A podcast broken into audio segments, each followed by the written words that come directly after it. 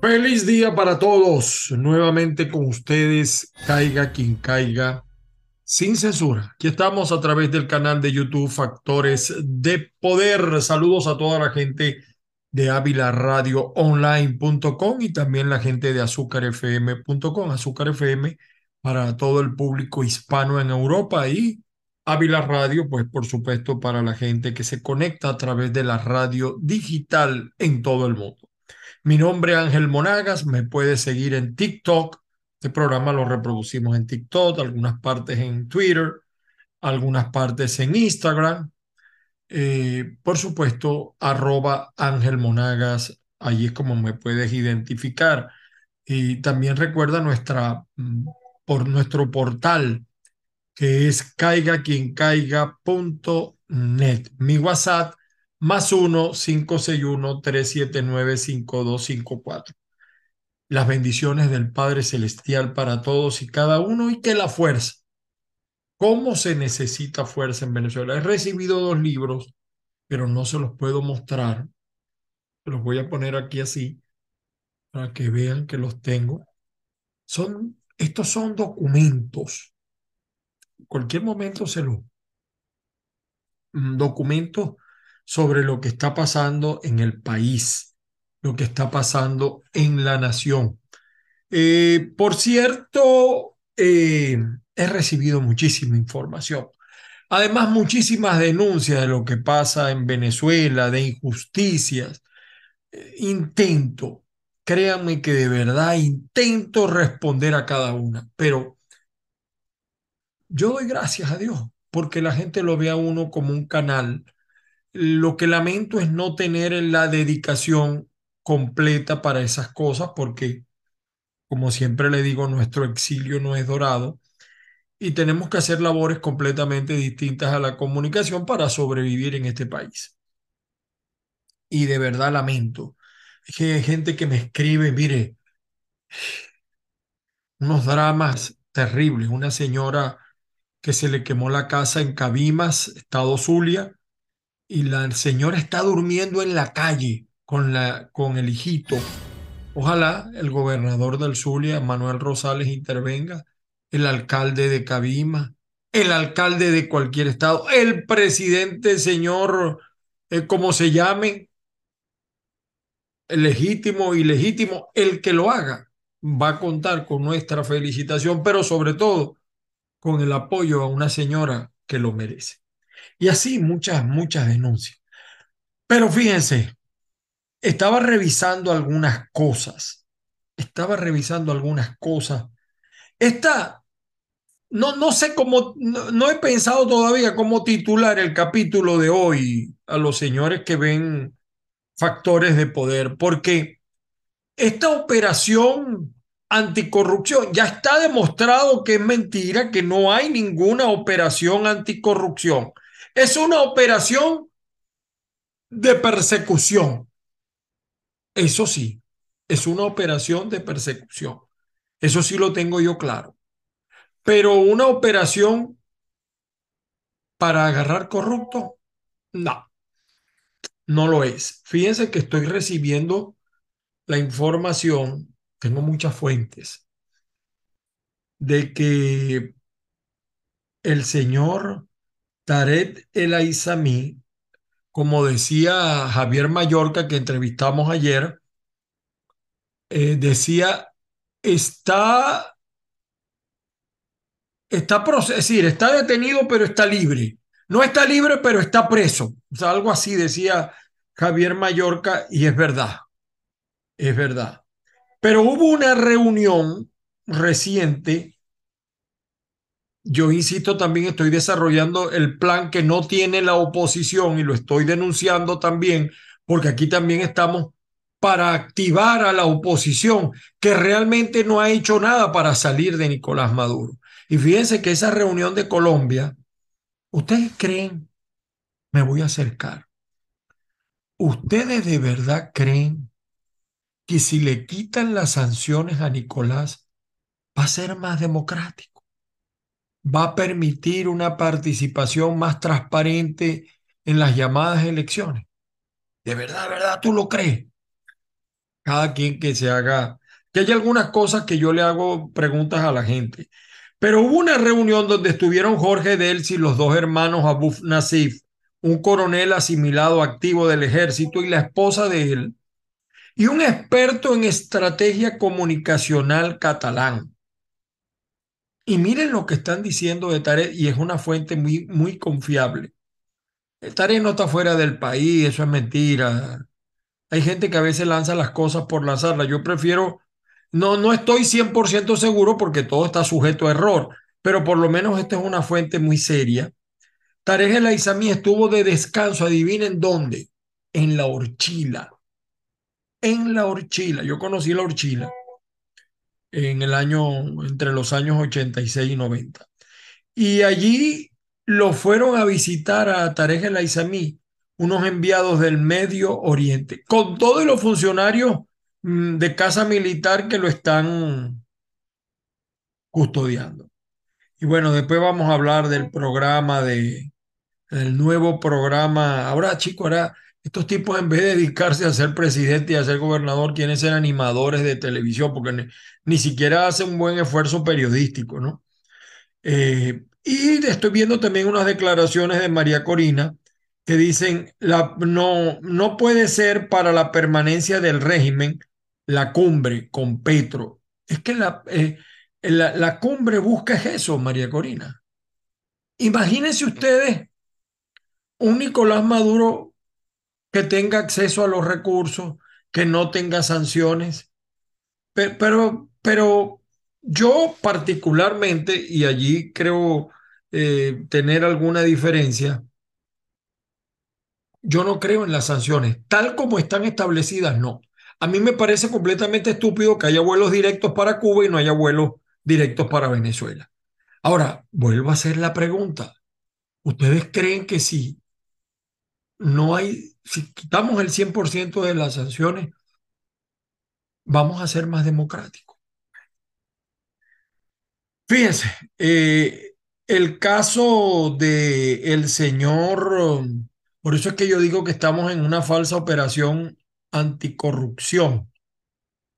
Hay un silencio, un silencio sepulcral sobre varios personajes, varios. Pedro Carreño, Reverol, Dante Rivas, Fariñas, Fidel Madruñero, Víctor Clark, la Trapielo, no aparece nada, no se sabe nada. El Potro Álvarez, ese es otro personaje que no se nos podía olvidar.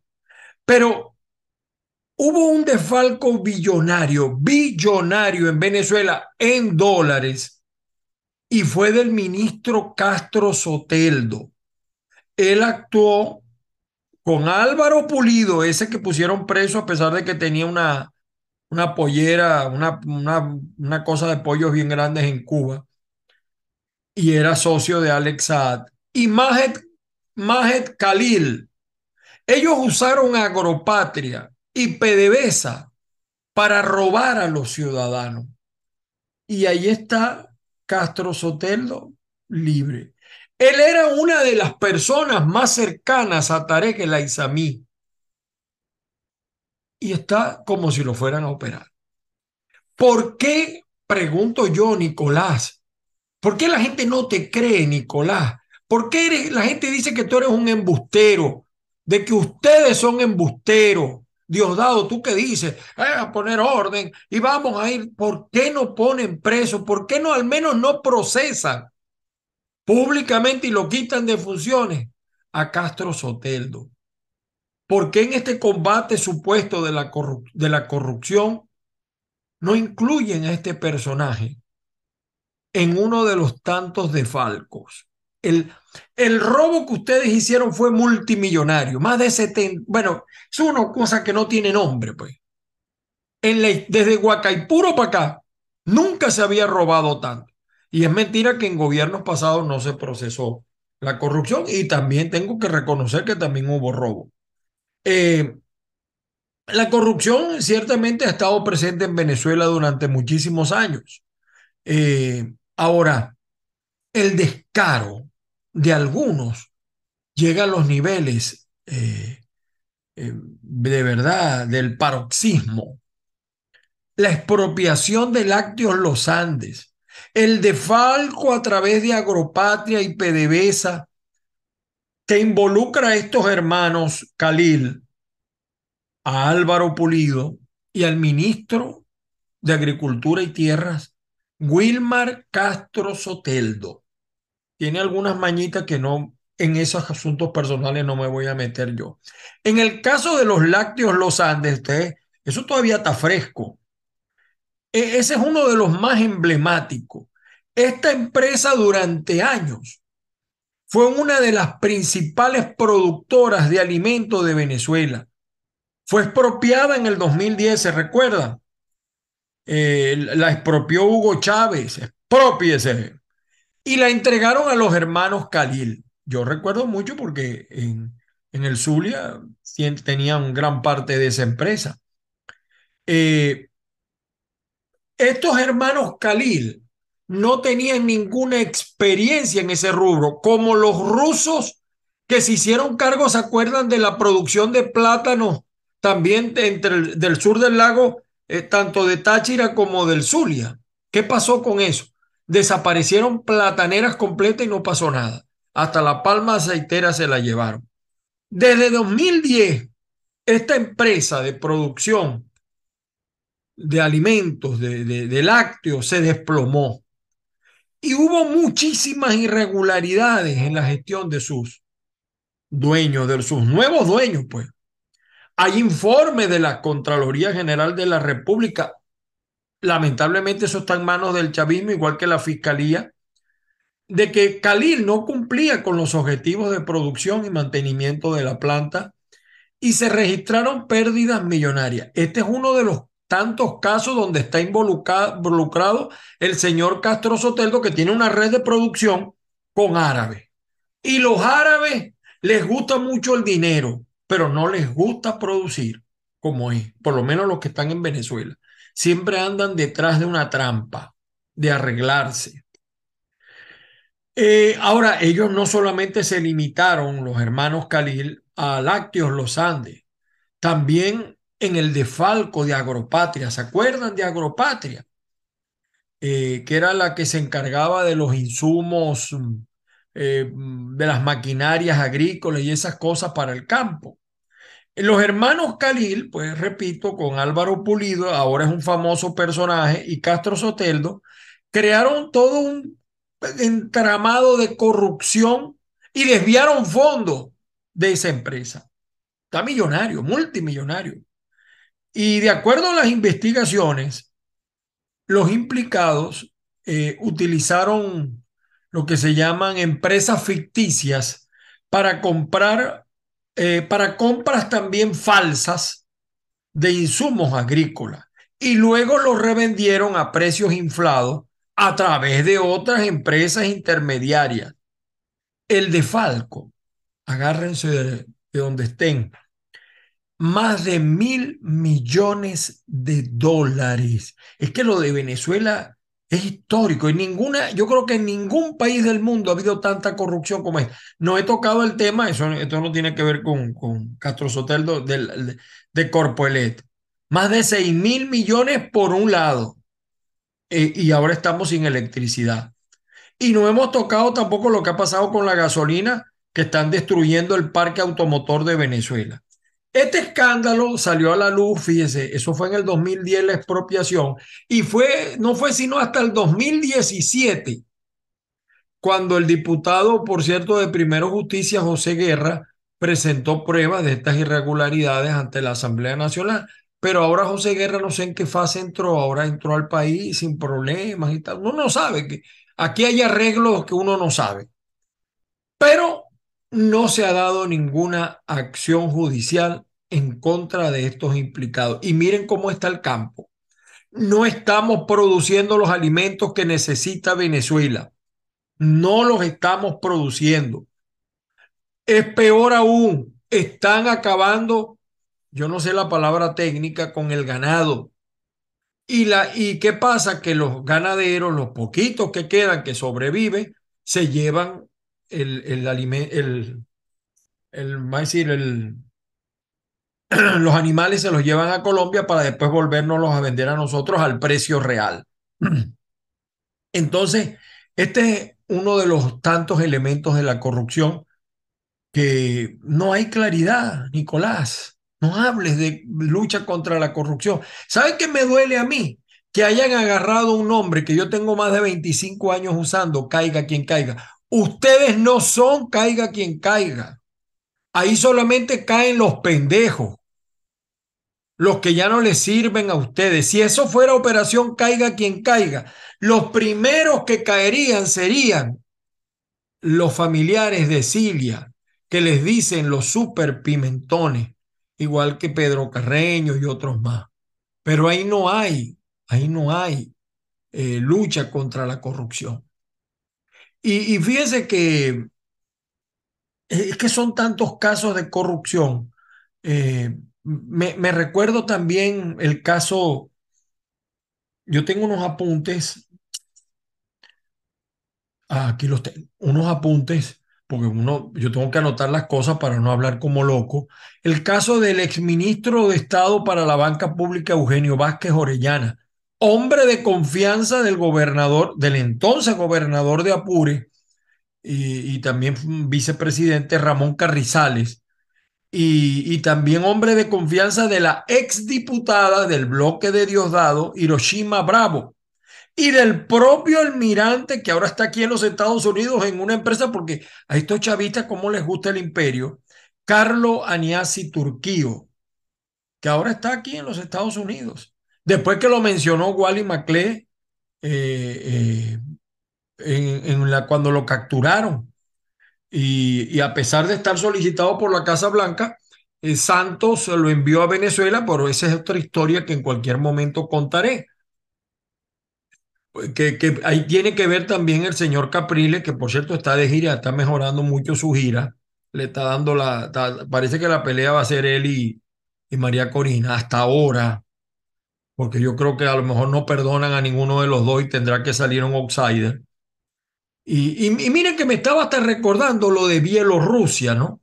Porque alguna gente recuerda lo de Bielorrusia y nadie sabe lo que pasó allí con, con los negocios estos con Bielorrusia, porque Chávez, te voy a decir la verdad, Chávez, que en estos días se murió su primera esposa, una dama, esa sí era una dama, y lamentablemente se alejó, bueno, en buena hora se alejó de Chávez, cuando le entró la maldad a Chávez eh, Chávez estuvo empatado con un agente, no sé si doble agente, de Bielorrusia.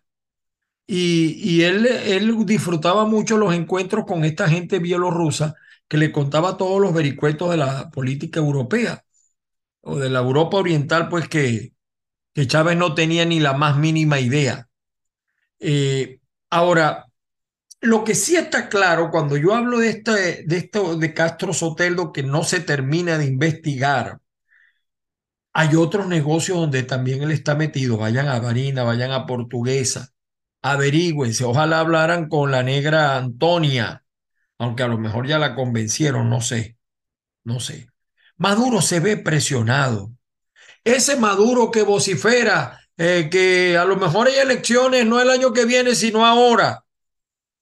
Eh, bueno, la sala situacional de Maduro lo informa, pero también lo presiona eh, allí hay un mapa donde nos colocan a todos los que hablamos para ellos estupideces, para otros cosas valiosas, nos hacen seguimiento, etcétera. Estos son los analistas del CESPA que fue creado por Nicolás y que está bajo la orden de Nicolás. Ahí hay varias eh, coordinaciones y hay los informantes, hay espías, cuasi espías que están regados en todo el continente y en los países de interés, España, Marruecos, Gran Bretaña, Francia, Italia, Estados Unidos, los de seguimiento comunicacional, las redes, todo, ahí aparece todo. Yo sí que reconozco que ellos tienen una buena sala, un, un cuarto de guerra. Además, los cubanos son especialistas eh, en eso, ¿no? Y sobre todo tienen especial énfasis en los que estamos acá en la Florida.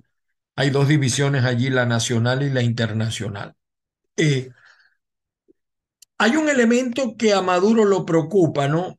Fíjese, y voy a dejarlo hasta aquí hoy, Chávez nunca le entregó la espada de Bolívar a, a, Nicolás. Tampoco se le entregó a Diosdado. ¿Saben lo que pasó entre Chávez y Diosdado?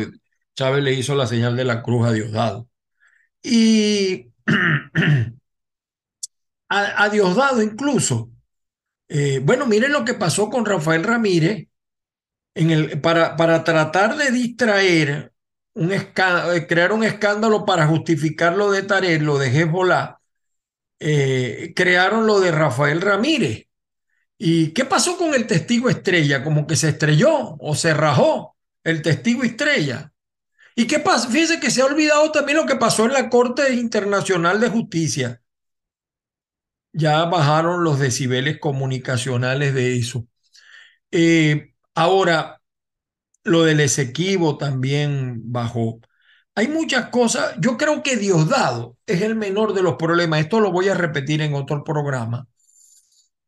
Porque Diosdado, y, yo quiero que me entiendan, porque ustedes no simplemente pueden escuchar lo que dice el común, tienen que analizar y pensar.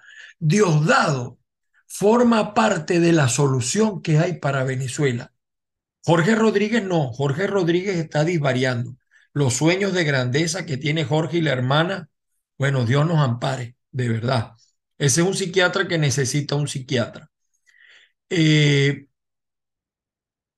hay un, el caso de Diosdado, por ejemplo, a diferencia de Jorge, que es un mono con una hojilla, eh, Diosdado eh, está muy claro en lo que está buscando. Yo no estoy diciendo que es un santo, yo no estoy diciendo que es un santo, pero hasta antes de la aparición de, de Tarek, de, de, del poder que tiene ahora eh, Jorge Rodríguez, el poder lo tenía Diosdado. El líder de, de ese partido era Diosdado. ¿Y se acuerdan esa gira que hizo Diosdado a nivel internacional, para acá, para allá? ¿Se acuerdan? Porque había un acuerdo de, eh, manejado por los cubanos, que eran tres para Maduro y tres para Diosdado. La cuenta no es exacta. Eh, pero eh, le decían a Diosdado que él asumiría la presidencia, bien fuera, se pudiera ser desde la vicepresidencia o desde la presidencia de la Asamblea.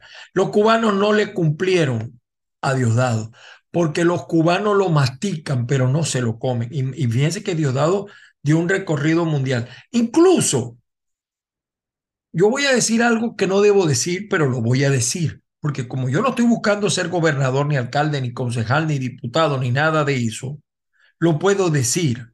Diosdado estuvo hasta, viajó a China para tener la, la continuidad. Y en esos viajes eh, también estuvo en Rusia. Él, él, él, él se puso en el acuerdo secreto, vamos así.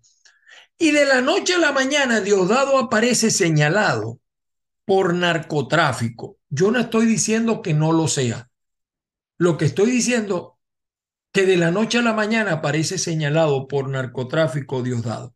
¿Y quién me dice a mí que los cubanos no están detrás de esa campaña? Porque resulta raro que un tipo con el poder que dicen ahora que tiene Diosdado, el cartel de los soles y tal, viaje, lo dejaron viajar a esos países y entrar. Es como, allá, allá hay algo en esa película que no cuadra.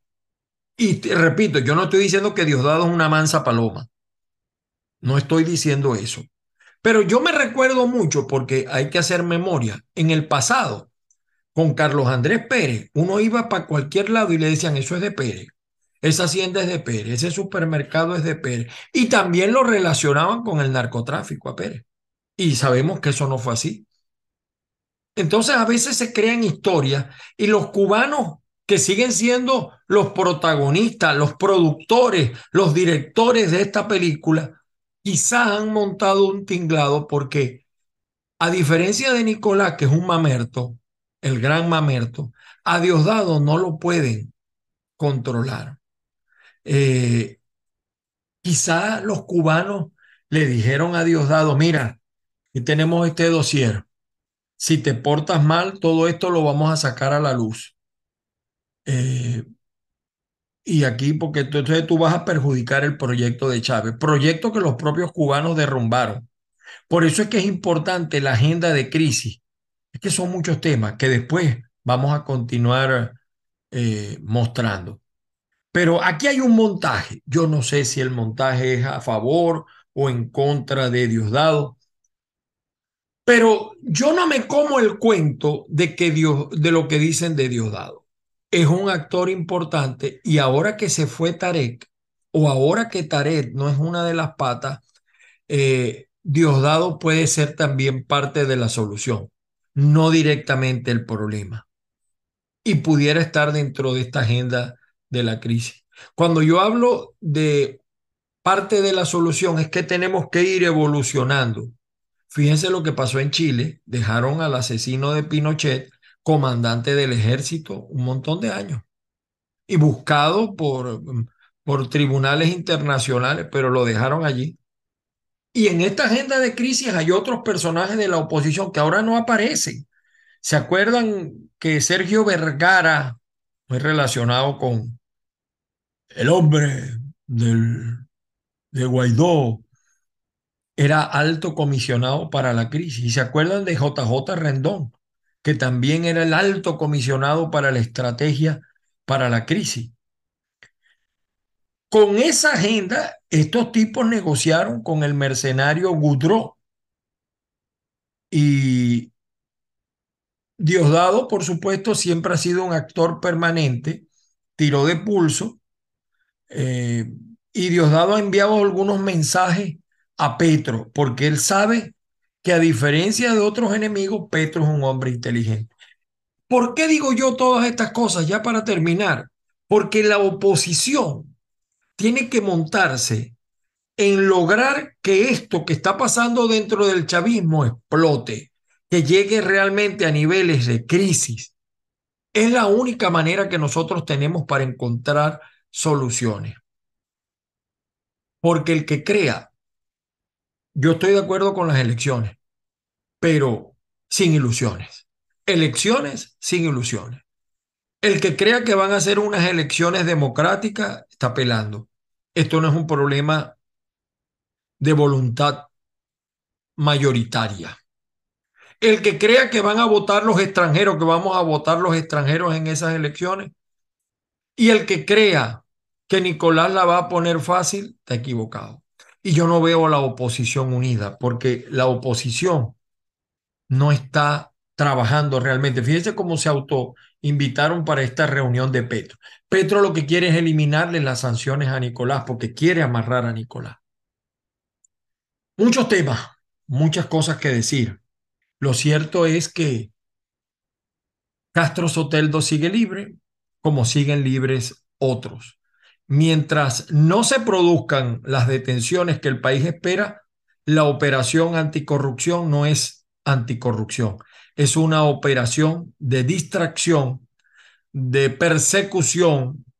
Además, molesto eh, Maduro por el dinero que le quitaron para él negociar escenarios internacionales. Hasta ahora es lo que yo veo. El señor Tarek El Aizami está detenido, pero no está detenido, pero no está libre. No está detenido, pero está libre, como dijo Javier Mallorca. Las bendiciones del Padre Celestial para todos y cada uno. Y esperemos, esperemos que la fuerza nos siga acompañando para toda esta lucha que viene, para todo este proceso dentro de la oposición, pero lo más importante, lo que pase dentro del gobierno. Si toda la oposición se monta en eso, podríamos alcanzar niveles de éxito con algunos otros agregados. Algunos empiezan a hablar de gobierno de transición, como decía Cantinfla, no se me adelante, pero tampoco se me atrase. Que la fuerza los acompañe, señores. Feliz día para todos y nos volvemos a ver en otra oportunidad.